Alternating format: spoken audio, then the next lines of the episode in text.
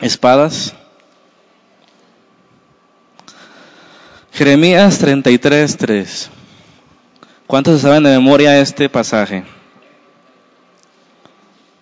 ¿Sí, amén? A ver, que se lo sepa de memoria, póngase de pie y dígalo fuerte.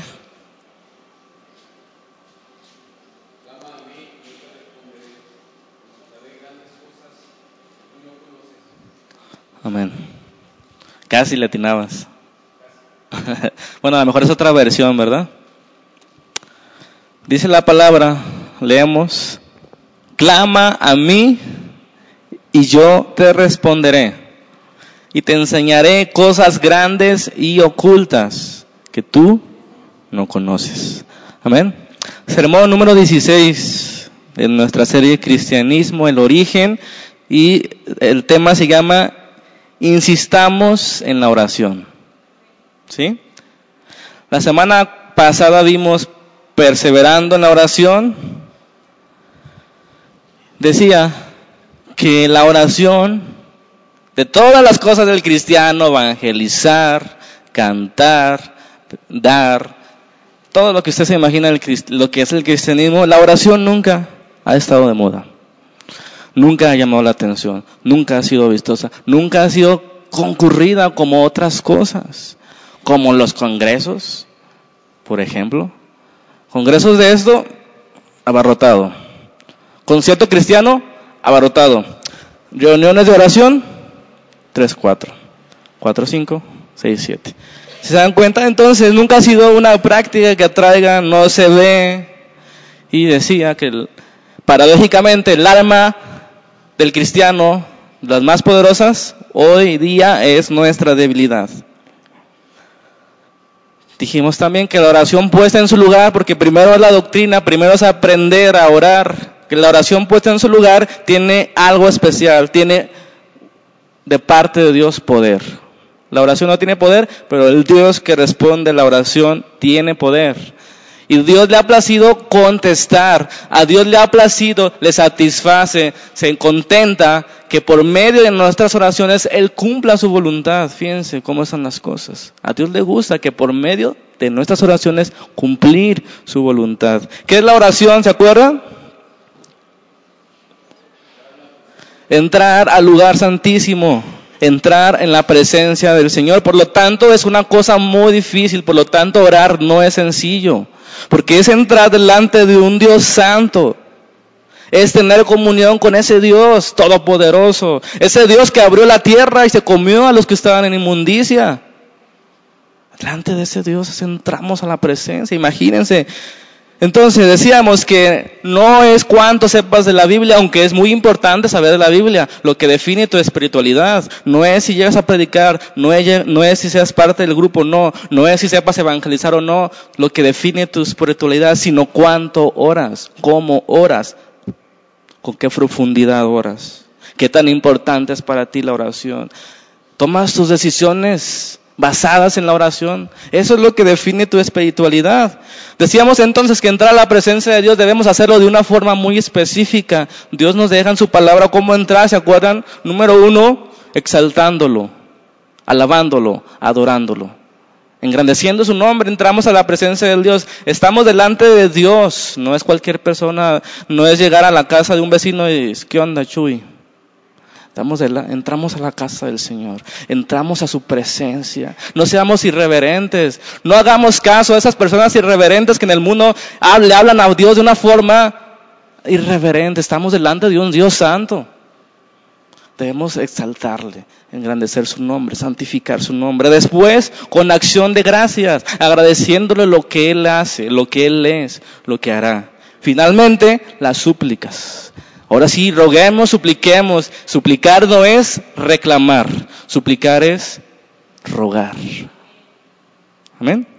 Eso entendimos la semana pasada, que es orar, es lo que estamos viendo. Orar es entrar al lugar santísimo y para entrar necesitamos entrar con adoración, con acción de gracias y después presentar nuestras peticiones.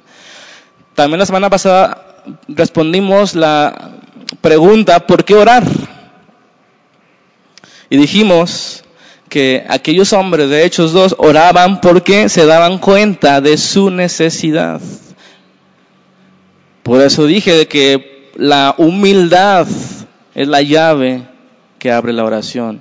Necesitamos reconocer que es humildad, no es ser pobre, es reconocer lo que nos hace falta. Es no hablar tanto de ti, es preocuparte por otros, eso es humildad. Necesitamos reconocer y entrar con humildad a, orar. ¿Cómo orar? en el nombre de Jesucristo, ¿verdad? Es el camino a la oración. Si no vamos en el nombre de Jesucristo, hermanos, si entramos a orar en nuestras fuerzas, no vamos a, vamos a tocar con pared, porque necesitamos que por medio de Jesucristo, por medio de su sangre, se abra ese, ese velo. Necesitamos orar por medio de Jesucristo y en el nombre de Jesucristo. Amén. Y cuando el diablo te dice, ¿quién eres tú para entrar al lugar santo? ¿Qué vas a responder? En el nombre de Jesucristo, por la sangre del Cordero, tengo entrada, no por lo que yo hago, lo que dejo de hacer, por la sangre de Jesucristo. Entonces, eso vimos la semana pasada y yo ya estaba preparando en la semana el siguiente tema de la serie, decidido ya en terminar este capítulo 2, imagínense, en dos capítulos llevamos ya 16 sermones, pero ayer en la oración, en nuestra reunión de oración, fue como un impulso de Dios, porque no creo que sea de Satanás, que me dijera, ¿es todo lo que hablarás acerca de oración? Insiste más. Dije, bueno Dios, si tú quieres que insista más, y por eso decidí ponerle al tema insistiendo en la oración, porque tiene todo que ver entonces comencé a preparar este sermón que hoy vamos a ver. Ya hemos comprendido cosas muy importantes de la oración, cosas que quizá nunca la habíamos visto así de claras. Entramos a la presencia de Dios, tenemos comunión con, con Él. Esto debe cambiar nuestra actitud, nuestra forma, nuestra frecuencia con la que entramos al lugar santísimo. Está gratis la entrada. ¿Alguna vez le ha tocado un juego de fútbol gratis, la entrada? ¿Cómo está el estadio? No caben, ¿verdad? Y la presencia del Señor está vacía. Y el Señor no necesita, nosotros necesitamos del Señor. Estamos comprender esas cosas. Pero orar es lo más difícil del mundo.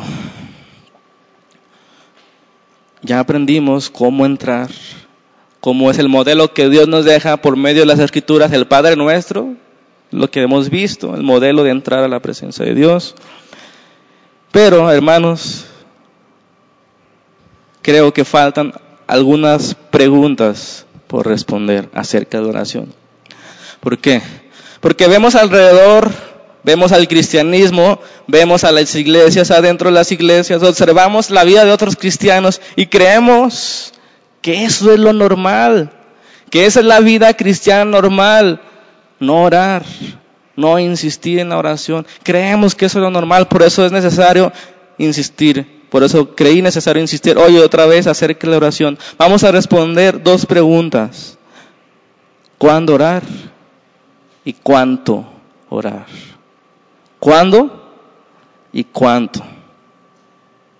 En otras palabras, ¿en qué momento debemos orar? ¿Y con qué frecuencia? ¿Y con cuánta profundidad?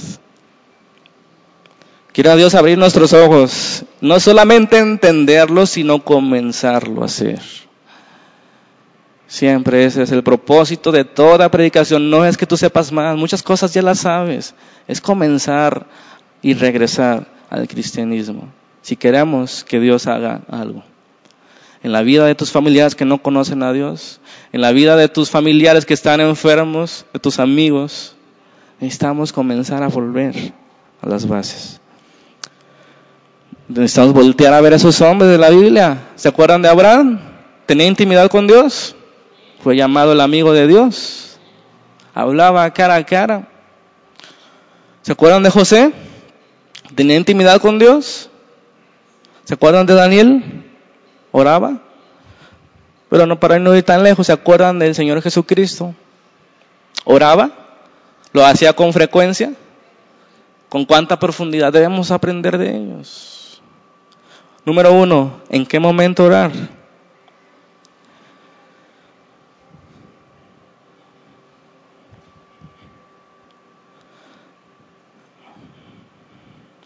Hay cosas que debemos dejar claras. La oración, hermanos, no es un medio para conseguir algo. La oración es el fin mismo.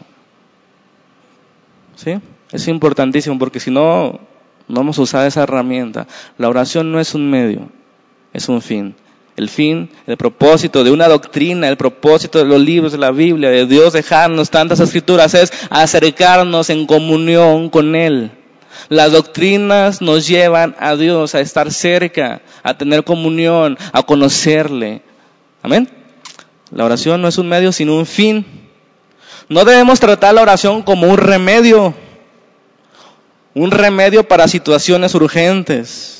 No es así como Dios quiere que tratemos la oración. No es un medio para resolver nuestros problemas. La oración no está limitada a eso. Y déjenme decirles que esa es la característica de la gente de hoy. ¿Cuál? Usan la oración como remedio, como último recurso. Y así no es. Por eso la iglesia estamos así. Porque la oración la dejamos al último. Cuando ya hay problemas, cuando está el agua aquí, ahora sí vamos a orar, ahora sí vamos a clamar. Y no es así. Debemos ya aprender a ser grandes, a ser, de pasar de la adolescencia a la madurez. Dios nos habla de esas maneras cuando somos pequeños, con las pruebas para levantarnos, pero ya es tiempo de que pasemos a ser adultos, que Dios nos hable, que no tenga que permitir una prueba. Amén. Es tiempo ya de, darle un paso adelante. La oración debe ser la parte de tu vida diaria. ¿No les gustó eso? La oración debe ser parte de tu vida diaria. Así como el alimento es parte de tu vida cotidiana, el alimento natural. ¿Cuántos no comieron ayer? Levante su mano. En todo el día. Si no, ahorita les damos ahí algo. ¿Todos comieron ayer? Y estoy seguro que más de uno no oró ni por los alimentos. La oración debe ser parte de cada día. ¿Por qué? ¿Por qué digo eso? ¿Soy un legalista? Vamos a ver lo que dice la Biblia. ¿Están de acuerdo los que están a, lo que aprendieron algún instrumento de música? Que no es fácil llegar a tocarlo, ¿Están de acuerdo los que dominaron una materia en la escuela que no es fácil llegar a aprenderla? No es fácil comprender un libro, no es fácil arreglar un auto, componer una computadora, construir una torre de, 25 niveles, no cualquiera lo hace. No es fácil la oración. Es más difícil la oración que esas cosas que mencioné. ¿Se dan cuenta? La oración debe cultivarse, la oración debe trabajarse, debe crecer uno en la oración. No vamos a llegar a orar como lo hizo Moisés de un día para otro. Necesitamos persistir, aprender una y otra vez, practicar, practicar para llegar a orar de esa manera, como Dios le agrada, como Dios responde. Pero nos quedamos ahí y me, me recuerdan los alumnos que a las dos clases dejan el instrumento no tienen persistencia. Y así los cristianos en cuanto a la oración no vieron resultados, dos, tres veces que oraban por eso, dejo de orar. No, es así. Ese no es el cristianismo normal de, de la Biblia. Debemos esforzarnos. Les invito que lean biografías cristianas. Es como conversar con esos instrumentos de Dios los mejores instrumentos de Dios. Lean su biografía, Martín Lutero, Charles Spurgeon, George Whitfield, John Wesley. Leamos a esos hombres, cómo oraban, cuánto oraban, para darnos cuenta que estamos muy lejos. Por eso en aquellos tiempos Dios respondió con un avivamiento, porque esos hombres le buscaban. Y nosotros no le buscamos. Esos hombres nos han enseñado qué es la oración, cuál es la vida normal para ellos. Fíjense bien lo que dijo Juan Bunyan, el autor del Progreso del Peregrino, si lo, lo conocen? El mejor libro después de la Biblia de todos los tiempos y más vendido, El Progreso del Peregrino. Dice él, quien evita a Dios en la mañana, difícilmente lo encontrará al concluir el día. Ni tampoco quien comienza con el mundo y las vanidades del mismo, en primer lugar, puede ser capaz de caminar con Dios a lo largo de la jornada. Los que encuentran a Dios en sus recámaras en la mañana serán quienes lleven su fragancia de su hogar a su negocio y a las conversaciones más abiertas. Esa es una verdad muy reveladora. Estamos viendo el primer punto, ¿en qué momento orar? Y déjenme decirles, si no entregamos las primicias a Dios, le entregaremos las obras.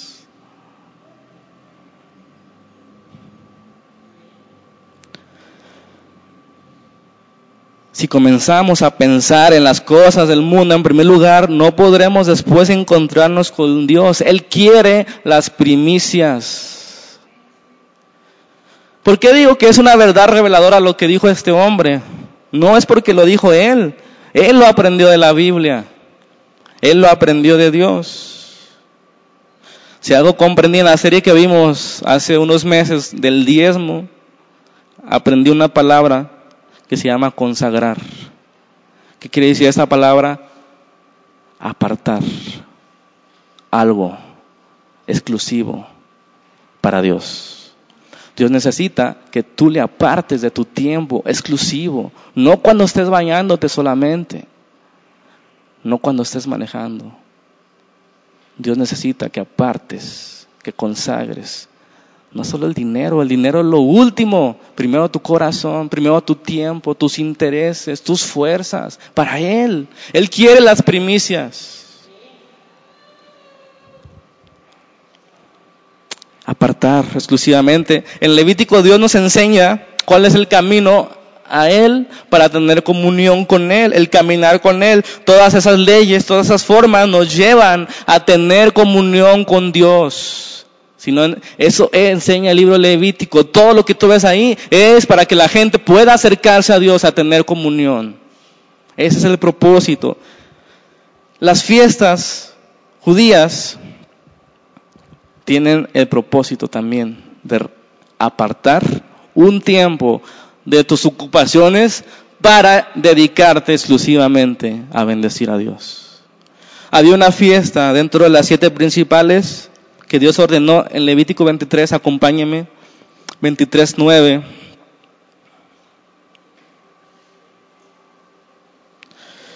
Hermanos, no debemos decir que esas fiestas, que esos mandamientos del Antiguo Testamento ya pasaron de moda, que ya no estamos bajo la ley, sino bajo la gracia, hermanos, no ignoremos, no erremos. Dios no ha cambiado de opinión. Dios quiso enseñar algo con esas fiestas, Dios quiso enseñar algo con esos sacrificios, con esas ofrendas. Debemos esforzarnos que Dios quiere con esa fiesta, en particular las primicias hoy que estamos viendo este tema. Él lo hizo con un propósito. Él no hace las cosas porque sí. Dios tiene sabiduría. Y si Dios ordena algo, hermanos, ahí hay sabiduría. Ahí hay poder. Ahí hay verdad. Ahí hay bendición. Hay bendición en la fiesta de las primicias y con eso no quiere decir que vamos a recordar y hacernos judíos, no me malentiendan. Debemos encontrar el propósito de esa fiesta. Dios quiso enseñar algo ahí. 23.9, habló Jehová a Moisés diciendo, noten que es Dios el que está ordenando la fiesta. Habla a los hijos de Israel y diles, cuando hayas entrado a la tierra que yo os y seguís un mes, traeréis al sacerdote un manojo o una gavilla por primicia de los primeros frutos de vuestra siega. Este principio es sencillo de obtener. Ellos tenían cada año en la primavera, para los judíos comienza el año, ¿sí? El primer mes, cuando ellos, cuando ellos sembraron, en la primavera ellos comenzaban a cosechar los primeros frutos. ¿Qué hacían? lo consagraban a Dios, lo apartaban, lo ponían para el servicio de Dios.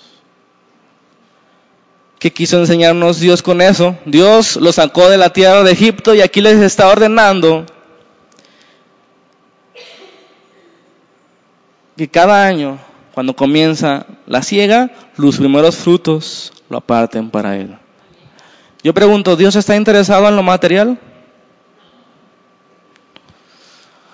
Pero sabe que nosotros sí nos interesa lo material. Dios ama al dador alegre. Y sabe Dios que la raíz de todos los males, ¿cuál es? el amor al dinero. No puede servir a dos señores, ni a, a las riquezas o a Dios. Versículo 14. Dice el término de esa fiesta, no comerás pan, ni grano tostado, ni espiga fresca hasta este mismo día, hasta que hayas ofrecido la ofrenda de vuestro Dios, estando, perdón, estatuto que dice ahí, por vuestras edades, en donde quiera que estés, que habitéis. Y quiere decir estatuto perpetuo. Cada que leas la Biblia, estatuto perpetuo, que tus oídos retumben, que tu corazón retumbe, porque Dios quiso enseñar algo a ese pueblo. Por siempre, no mientras que venía Jesús, porque Jesús vino a cumplir la ley, no a abolirla. ¿Qué quiso enseñarnos Dios con este estatuto perpetuo? ¿Qué quiso enseñarnos Dios con esto? Seríamos irresponsables si decimos, la ley ya no es para nuestro día. Sobre todo el espíritu de la ley, lo interno. ¿Qué quería lograr Dios con eso externo que ellos daban? Algo quería lograr en tu corazón, que te desprendieras, que reconocieras que toda tu siembra venía de Él. Dios quiere las primicias de nuestras oraciones. Dios quiere las primicias por medio de nuestras oraciones. Dios ha abierto la entrada a través de Jesucristo. Ya no tenemos que esperar una vez al año para entrar a ofrecerle las primicias. Cada día podemos presentarnos delante de Dios. Él está interesado en nuestro corazón. Hermanos, la mayoría de los hombres que les hablo decían esto. Lo que ya leímos de Juan Bunyan, si no encuentras a Dios en la mañana, difícilmente lo encontrarás en la tarde. Martín Lutero decía, por eso está muy bien que la oración sea nuestro primer quehacer en la mañana. Temprano. Y el último al anochecer, decía Martín Lutero. Es la mejor forma de guardarse uno con diligencia de los falsos y engañosos pensamientos que están diciéndote, espera un poquito más. Oraré pasado una hora. En cuanto haya acabado esto o aquello, ¿qué tengo que hacer? Eso te dicen los pensamientos. Ahorita oro. Deja a esto. Deja hago aquello. Que dice Martín Lutero, que la oración sea nuestro primer quehacer en la mañana, temprano. Las primicias para Dios. Y quiero que quede claro que no estoy haciendo una recomendación. Se está oyendo fuerte acá.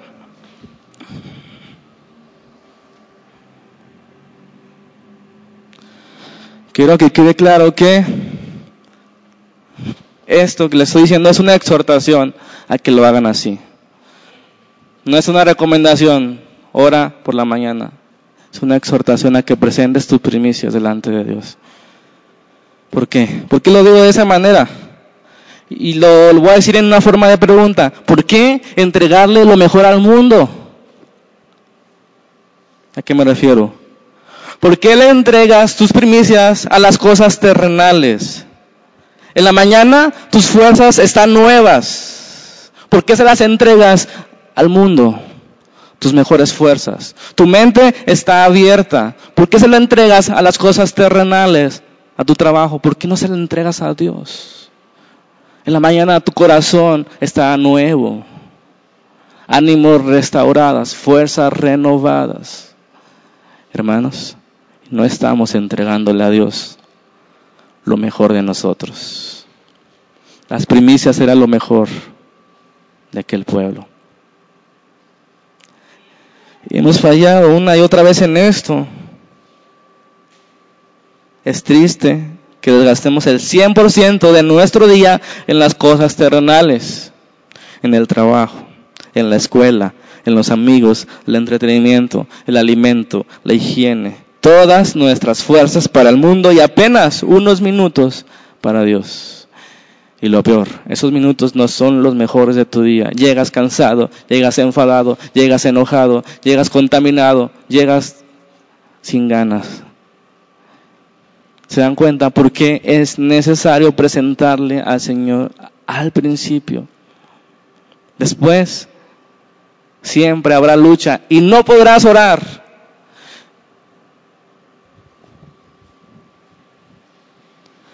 Debemos comprender esto. Como les dije al principio, que estamos delante de un Dios santo, fuerte y poderoso. Es tiempo de dejar de ser niños. Tiempo en el que dejemos de chocar contra la voluntad de Dios. Porque eso es lo que sucede. Dios me cerró la puerta, Dios me abrió la puerta, decimos. Hermanos, el diablo te la abrirá y te la cerrará para apartar tu mirada de Dios.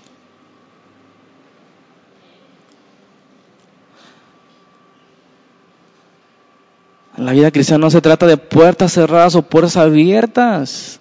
Chocas contra su voluntad y dices, me cerraron la puerta. Insiste, cánsate, ruega, hasta que estés seguro que Dios dice, ya deja de insistir, no es por ahí. Nos hemos acostumbrado a eso, a que Dios nos hable por medio de golpes, por medio de pruebas, por medio de errores. ¿Por qué? Porque no estamos en comunión con Él.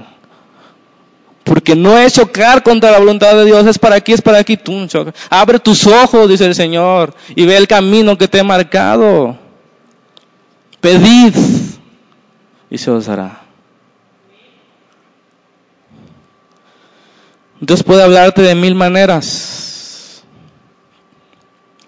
Por su palabra, por una alabanza, por una predicación, en un sueño, en una visión, en una profecía, por una asna, por una piedra, por un pecador, por tu patrón, por tus compañeros, alguna situación, alguna ballena, algún viento recio, una enfermedad, un contratiempo. Él te puede hablar de muchas formas. Él quiere voltearte a ver. Él quiere que lo voltees a ver, que tengas un diálogo. La oración no es un monólogo, es un diálogo. Y Dios te puede hablar de todas esas maneras y tú no estás haciendo caso.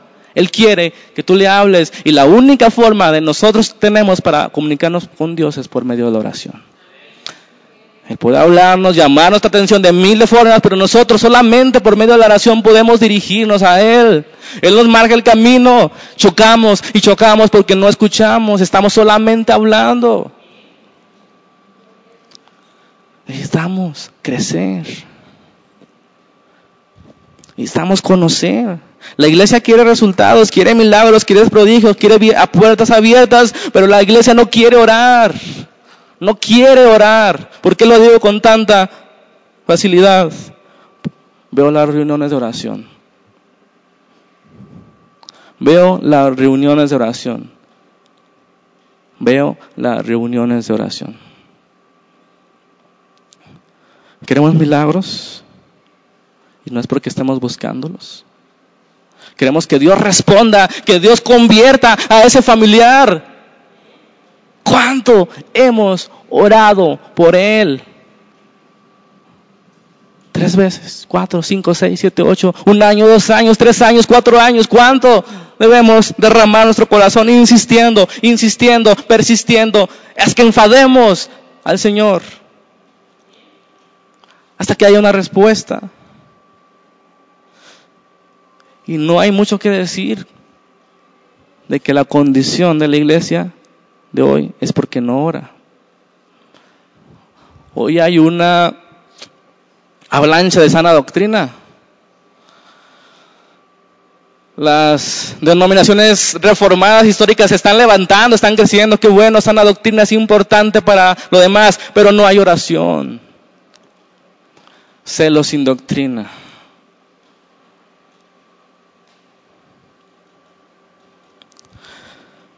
Gracias a Dios que hay sana doctrina, pastores que predican muy bien, que disfrutamos sus predicaciones los lunes cuando vamos al trabajo. Gracias a Dios por esos pastores que predican la verdad. Necesitamos gente que ore ahora. Querían pastores que prediquen. Ahora los pastores necesitan gente que ore. Necesitamos gente que ore, hermanos. Entiéndame el tono y la urgencia, que no es enojo contra alguien en especial. Es una necesidad. Es un clamor que siento de parte de Dios. Necesitamos gente que ore, que agonice, que gima, que desgaste todas sus fuerzas en la oración, que llore, que moje el piso con oración, que dedique las mejores horas de su vida en la oración, en la lectura, tus primeras horas de la mañana, tus primicias. Hermanos, había una promesa para las primicias, que todo el fruto Dios lo iba a multiplicar, lo iba a bendecir. Hermanos, si tú comienzas a buscar a Dios temprano, Dios va a bendecir tu día. Dios te va a dar sabiduría para el trabajo. Dios te va a dar las fuerzas, las palabras, te va a poner personas para que tú le hables. Pero no nos encontramos con Él en la mañana. Y no es porque hay algo especial en la mañana, sino porque son nuestros mejores momentos. Ese es el punto. Dios necesita lo mejor. Gente que dependa de la oración. No debemos inventar sustitutos sagrados. ¿Saben por qué es necesaria la consejería? Porque no oran. ¿Saben por qué es necesario a veces hablar al frente y hacer llamados? Porque no oran. Y Dios de alguna forma necesita llamar su atención. Dios te habla de muchas formas. ¿Cómo quieres que Dios te hable? ¿Con una ballena como a Jonás? ¿O como a Enoch? Caminaba con Dios. ¿O como Elías? ¿Como a Sansón? ¿O como Abraham? como a David o como a Salomón, como a Pablo o como a Pedro. ¿Cómo quieres que Dios te hable? Dios te va a hablar. Pero te recuerdo que la oración es un diálogo, dos mínimo. No es un monólogo. No solamente es que tú hables, ni solamente que escuches, sino que tú hables y que escuches a Dios. Por eso necesitamos congresos porque la gente no ora. Por eso necesitamos campañas porque la gente no evangeliza. Por eso necesitamos consejerías porque la gente no ora. ¿Qué te va a decir el pastor cuando vas a consejería? Y hablo de casos normales, obviamente hay excepciones que sí se ocupan a hablar porque ocupa apoyo, etcétera. Pero en general, y no me pueden dejar mentir, ¿qué te va a decir el pastor cuando vas a la consejería? ¿Ya oraste? ¿Has descuidado la palabra? Esas son el 99% de las causas por las que la gente necesita un consejo. Necesitas volver a Dios, necesitas volver a encontrarte con su palabra en obediencia, necesitas volver a buscarle en la mañana. Número dos. Entonces, respondimos la pregunta, ¿en qué momento orar? Entregando las primicias.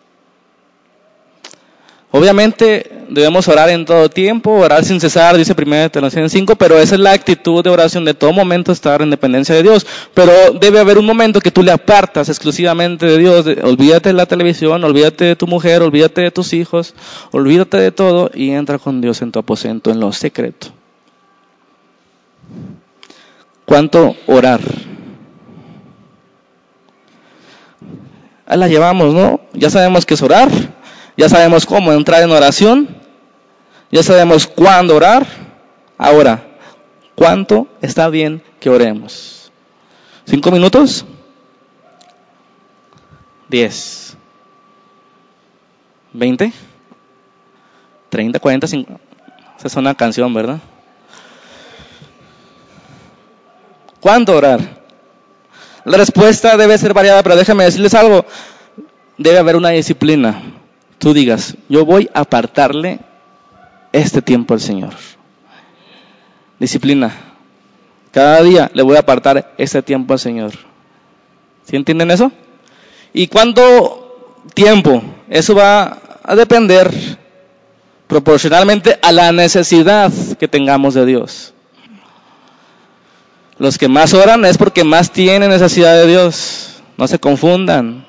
Entre más nos acercamos a Dios, más espirituales somos, más necesitamos pasar tiempo con Dios. Parece al revés, ¿no? Pues ya conozco bien a Dios, pues ya casi no oro. Bueno, no, no es así en las cosas de Dios, en este caso.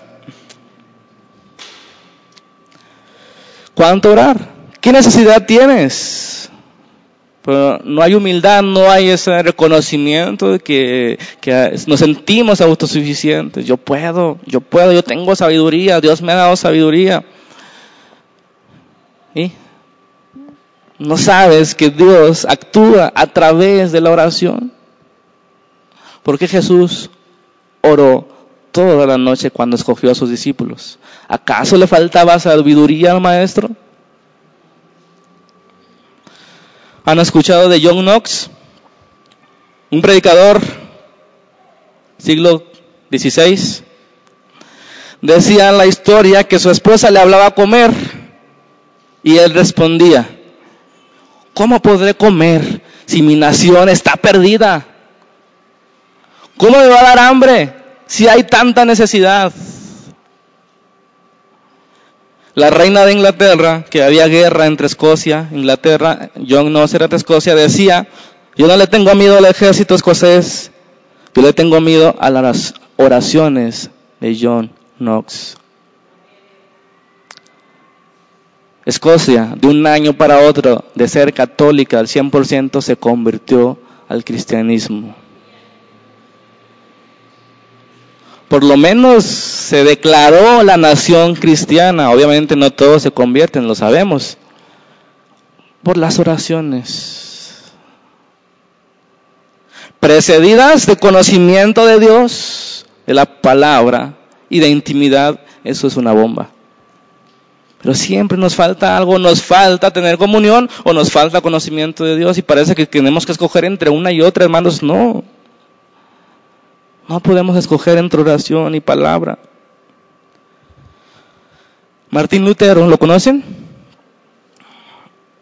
Un hombre que sacudió la iglesia católica romana. Mil años de oscurantismo, la, vida estaba, la Biblia estaba prohibida, vendían la salvación a los pobres. Un hombre se levantó y sacudió precedido de otros, pero a él le tocó, ¿saben cuánto oraba al día? Su biografía dice que oraba cuatro o cinco horas al día.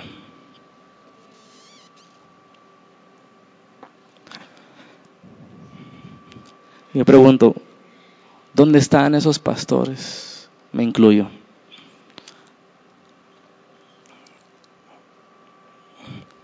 Obviamente no todos tienen el llamado de Martín Lutero, pero ¿por qué no tendré, lo tendrías tú?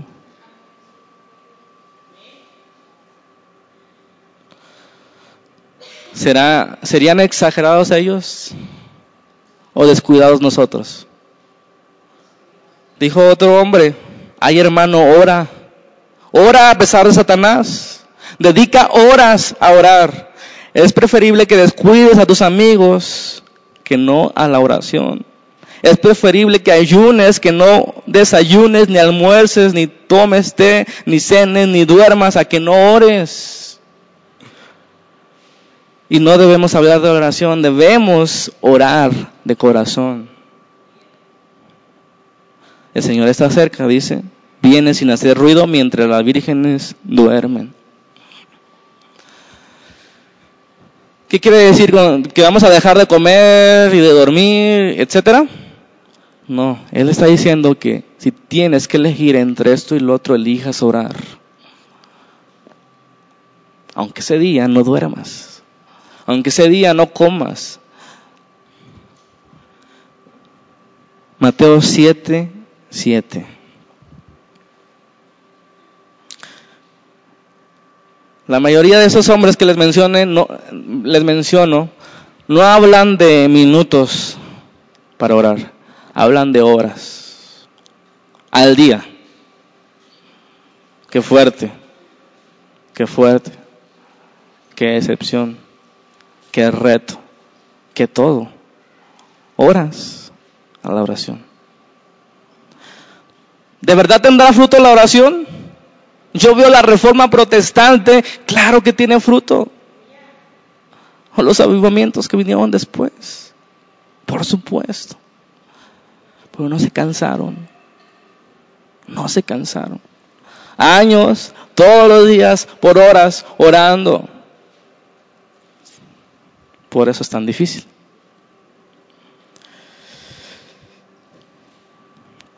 La pregunta no es cuánto orar, aunque así se llama el subtítulo, ¿verdad? Sino hasta cuándo. Mateo 7, 7. Pedir y buscar, llamad. Pregunta, ¿Dios sigue haciendo milagros? Sí, solamente que no sabemos ni, ni nos demos cuenta porque nunca insistimos tanto en la oración para saber si Dios iba a hacer un milagro en aquella persona que estaba desahuciada. ¿Cuánto hemos orado por un milagro, por una situación? ¿Una semana? ¿Un mes? ¿Un año? ¿Una madrugada completa? ¿Cuánto hemos orado por esa situación? Una persona que está insistiendo en la oración día y noche por meses, ¿ustedes creen que necesite consejería?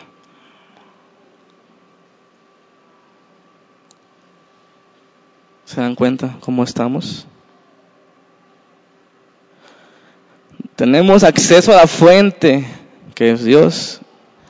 No necesitamos un sacerdote de intermediario. Tenemos a Jesucristo que se compadece de nuestras necesidades porque Él fue tentado en todo como nosotros, pero Él sin pecado. Debemos preguntarnos, hermanos, por qué nuestros pensamientos son terrenales, por qué usamos palabras deshonestas, por qué persistimos en ciertos pecados, porque no tenemos discernimiento, porque no tenemos sabiduría, porque caemos una y otra vez en la tentación. La respuesta a todo es porque no oramos, porque no insistimos. Jesús dijo, ora para que no entres en tentación. Casi todos nuestros males se deben a falta de oración. ¿Estamos débiles? Falta de oración. ¿Estamos oprimidos? Falta de oración. ¿Falta de madurez? Falta de oración. ¿Sin discernimiento? No hay oración. ¿Falta de carácter? Falta de oración. ¿Problemas en el matrimonio? ¿Cuánto has orado por eso? ¿Por qué no ha cambiado la situación? No pediste, no insististe o pediste mal. No te canses. Ruega, suplica, persiste en ello. No te canses de orar. La Biblia nos enseña en Juan 14 a que debemos pedir en oración en el nombre de Jesucristo. Y en Mateo 7 nos dice que debemos insistir en orar. Y Lucas 18 nos enseña a no cansarnos. Orar, insistir sin cansarse.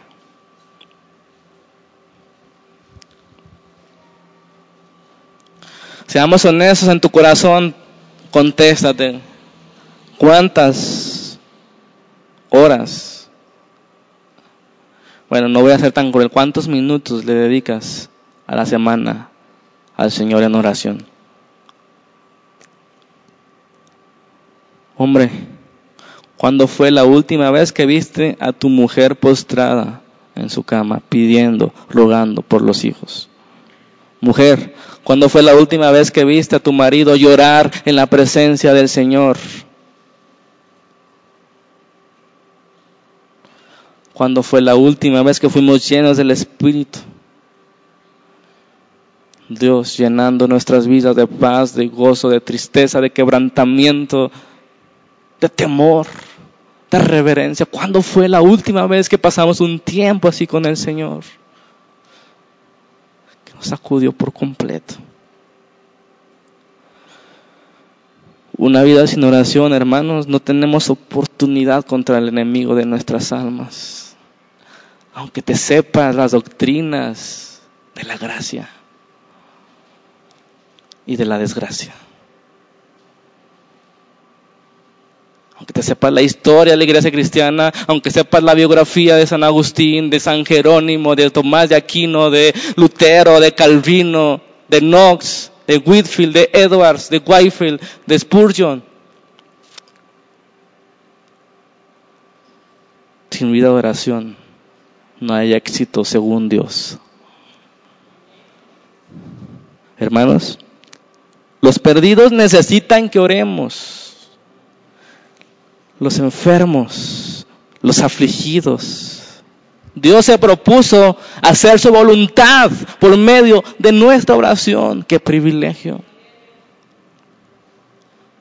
Dice John Piper, cuán asombroso resulta que Dios quiera hacer su obra mediante personas. Resulta doblemente asombroso que Él ordene cumplir sus planes mediante nuestra petición de que los cumpla. Dios ama al bendecir a su pueblo. Y lo que es mal, más, Él ama hacerlo en respuesta a su oración. Bones dijo, el plan de Dios es hacer mucho del hombre, mucho más de él que cualquier otra cosa. Los hombres son el método de Dios. La iglesia busca métodos mejores, pero Dios busca hombres mejores. Susana Wesley, esposa de Juan Wesley, tenía 19 hijos. Y ella decía, todavía consigo pasar una hora en oración con mi Señor. No hay excusas, madres. ¿Cuántas novelas ves al día? No me respondas. Hombres, noticiario, el fútbol niños y adolescentes, el Internet. No hay excusas. Cada uno está, su corazón está a lo que a uno más le gusta. Uno hace lo que más quiere. Mateo 7, 8, porque aquel que pide, recibe. Y el que busca, halla. Y el que llama, aquí está la dirección que debemos tomar. Esa es lo que responde la segunda pregunta. ¿Cuánto debemos pedir? Hasta recibir. ¿Cuánto debes orar por esa situación? Hasta recibir una respuesta. ¿Cuánto debes buscar? Hasta que encuentres. ¿Cuánto debes llamar? Hasta que te abran. Eso es muy importante. Parecen palabras simples, pero no. Sigue diciendo Dios, ¿qué hombre hay de vosotros que su hijo, que si su hijo le pide pan le dará una piedra? O si le pide un pescado le dará una serpiente? Pues si ustedes siendo malos saben dar buenos dádivas a sus hijos, cuánto más su Padre que está en los cielos dará buenas cosas a los que pidan. Así que todas las cosas que queráis que los hombres hagan con vosotros, así también ustedes con ellos, porque eso es la ley y los profetas. Hermanos, ¿has notado que aquí dice que cada vez que nosotros pidamos a Dios, busquemos y llamamos la puerta, Dios responderá? has alcanzado a leer que dice que Dios está dispuesto a dar cosas buenas a los que le piden, debes pedir. Debes pedir. Solamente los que piden recibirán cosas buenas. Pero ¿saben qué? La Biblia no dice que Dios va a dar exactamente lo que le pedimos. Dice que responderá, dice que abrirá, pero no exactamente lo que le pedimos.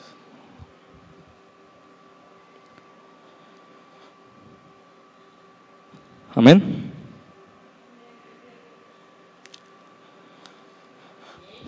Dios le agrada que le pidamos. Él no es tacaño, no le molesta que vengamos a Él, no pone piedras ni serpientes en nuestros repicientes. Nos da lo bueno para nosotros. Pero si pedimos algo malo para nosotros, ¿qué va a responder Dios? No nos va a dar, pero claro que no responderá. ¿Si notan la diferencia? Dios responde, siempre responde, siempre habla, siempre guía, pero no como nosotros queremos en todas las ocasiones. Vamos a leer una parábola. Lucas 11:5. Lucas 11:5. Debemos orar entonces, ¿hasta cuándo? Hasta recibir una respuesta. Cuando vas a hacer un trámite, y necesitas encontrar tu acta de nacimiento, ¿hasta cuándo buscas? Hasta que la encuentres. ¿Hasta cuándo vas a orar por esa situación? Hasta que responda Dios. No siempre va a responder como tú quieres, pero siempre va a responder lo bueno para ti. Lucas 11:5 les dijo, ¿quién de ustedes que tenga un amigo que va a él medianoche y le dice, amigo, préstame tres panes? porque un amigo mío ha venido de mí, de, perdón, porque un amigo mío ha venido a mí de viaje y no tengo que ponerle delante. fíjense bien, y aquel respondió desde adentro, le dice, no me molestes, la puerta ya está cerrada y mis niños están conmigo en cama. No puedo levantarme y dártelos. Os digo que aunque no se levante a dárselos por ser su amigo, sin embargo, ¿qué dice ahí? Por su inoportunidad, importunidad, perdón. Se levantará y le dará todo lo que le necesite. Yo les digo, pedid, se os dará. Buscad y hallaréis. Llamad y se abrirá, porque todo aquel que pide recibe. Todo aquel que pide recibe. Todo aquel que busca hasta encontrar, halla, y el que llama se le abre. Aquí hay una verdad que no podemos, no alcanzamos a comprender a simple vista. La parábola nos enseña uno de los propósitos que debemos insistir, ser inoportunos. Dice ahí, no le responderá por ser su amigo, pero sí por su importunidad. Pero escuchen esta verdad revelada. Si eso hace con un amigo en un momento inoportuno, ¿qué hará con sus hijos que están en su cama? cuando ellos le pidan algo. Eso es lo que quiso enseñarnos Dios con esa parábola.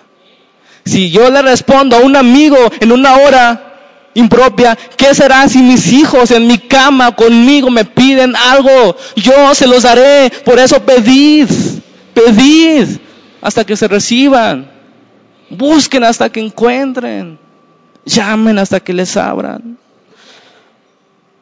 Punto número tres, una última exhortación.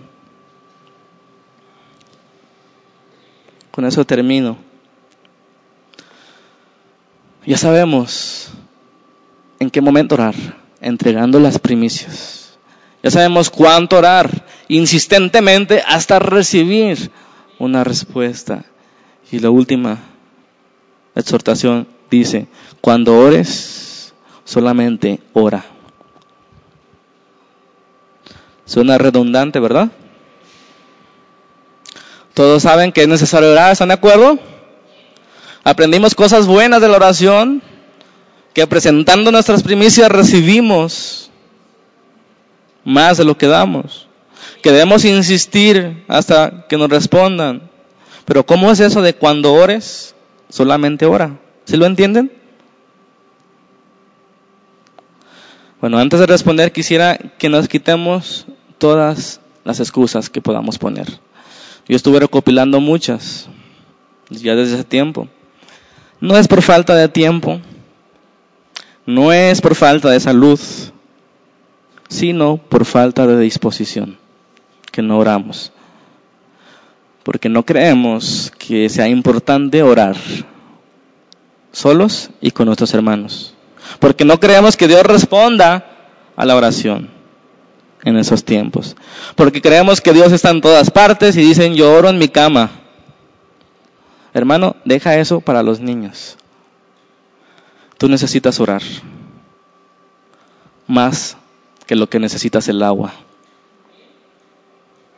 No hay pretextos. Las mujeres ven novelas. Los hombres, fútbol o noticiero. Los niños, caricatura. Los jóvenes, redes sociales. Horas allí. No hay pretextos. Debemos distinguir la actitud de orar sin cesar. Es una actitud que debemos tener en todo tiempo. Pero no debemos confundir con apartar un tiempo para Dios. Por eso dice, cuando ores, no hagas otra cosa, en otras palabras, solamente ora. No mientras te saques la ceja, mujer. No mientras te rasures, hombre. Solamente ora. ¿Por qué? Y otra vez responde Lutero, el que le hacía la, le rasuraba la barba y le cortaba el pelo, así como, ya saben cómo se lo cortaba. Él le preguntó a Lutero, doctor, ¿usted cómo ora? Y Lutero respondió, sucede lo mismo que con el barbero bueno y diligente tiene la obligación de conectar los cinco sentidos en la navaja y en los cabellos y no perder de vista la marcha del corte. Pero si al mismo tiempo se pone a charlar, a pensar, a mirar por el rabillo del ojo, con la mayor facilidad le puede cortar aún los labios o el cuello. Para que una cosa se pueda ejecutar a la perfección es necesario la entrega total de la persona a ese quehacer. En este sentido, dice el proverbio, el que mucho abarca, poco aprieta. El que está pensando en mil cosas no, no sabe pensar ni obrar como se debe. Con mucho más motivo la oración. Para que sea como tiene que ser, requiere dedicación única y total del corazón. Es tiempo de crecer. Si no crecemos en la oración, hermanos, nunca vamos a crecer. Aunque sepas muchos libros. Tu carácter no va a crecer. Tu paciencia no va a crecer. Tu sabiduría no va a crecer. Necesitamos orar. Es tiempo de que no usemos la oración como último recurso, sino, sino como la entrega de nuestras primicias cada día, cada día, cada día no como un remedio, sino como un timón para dirigirnos. Dios dijo, clama a mí y yo te responderé. Y te haré conocer, te enseñaré, aprenderás, te revelaré cosas que tú no sabías. Te indicaré qué hacer en aquella situación. Te daré la salida a esa prueba te daré la victoria en esa circunstancia. Te daré la fuerza en esa adversidad. Te daré gozo en medio de la tribulación. Te daré la victoria. Hermanos, no nos cansemos de buscar hasta encontrar. Salmo 34 y termino.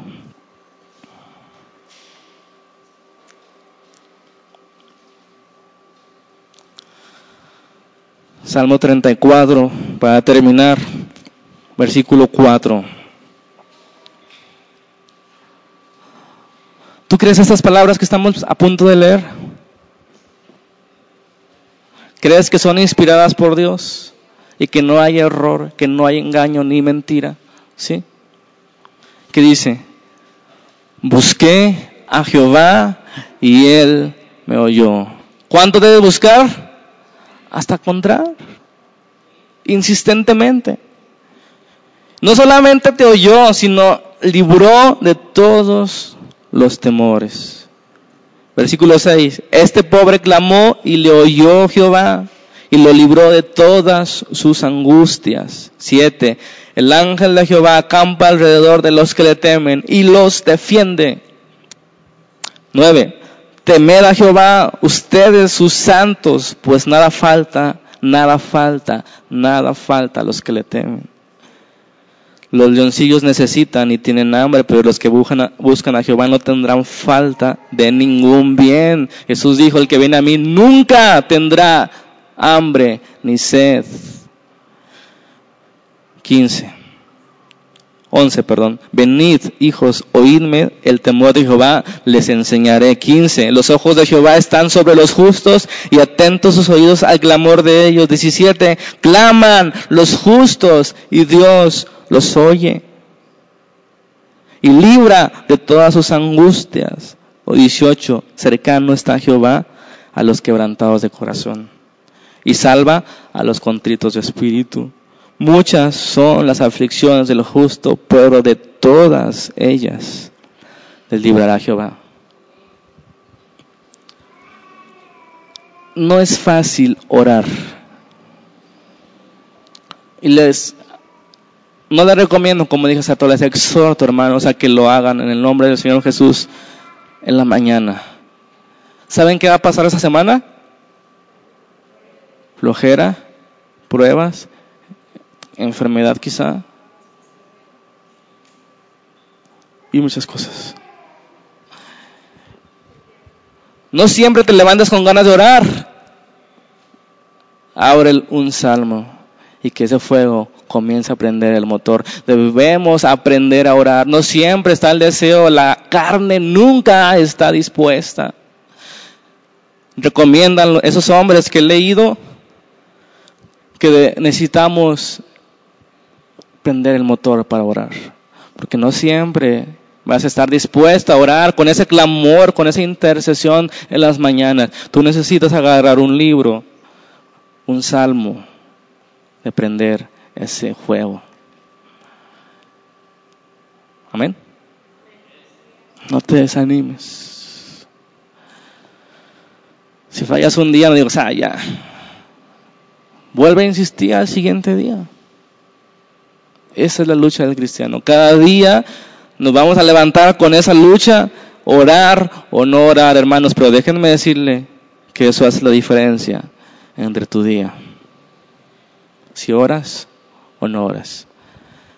Confiemos en el Señor, confiemos que entregando las primicias Dios bendecirá todo nuestro tiempo, toda nuestra mente. Entreguémosle lo mejor a Él. Amén. Vamos a orar. Señor, Padre,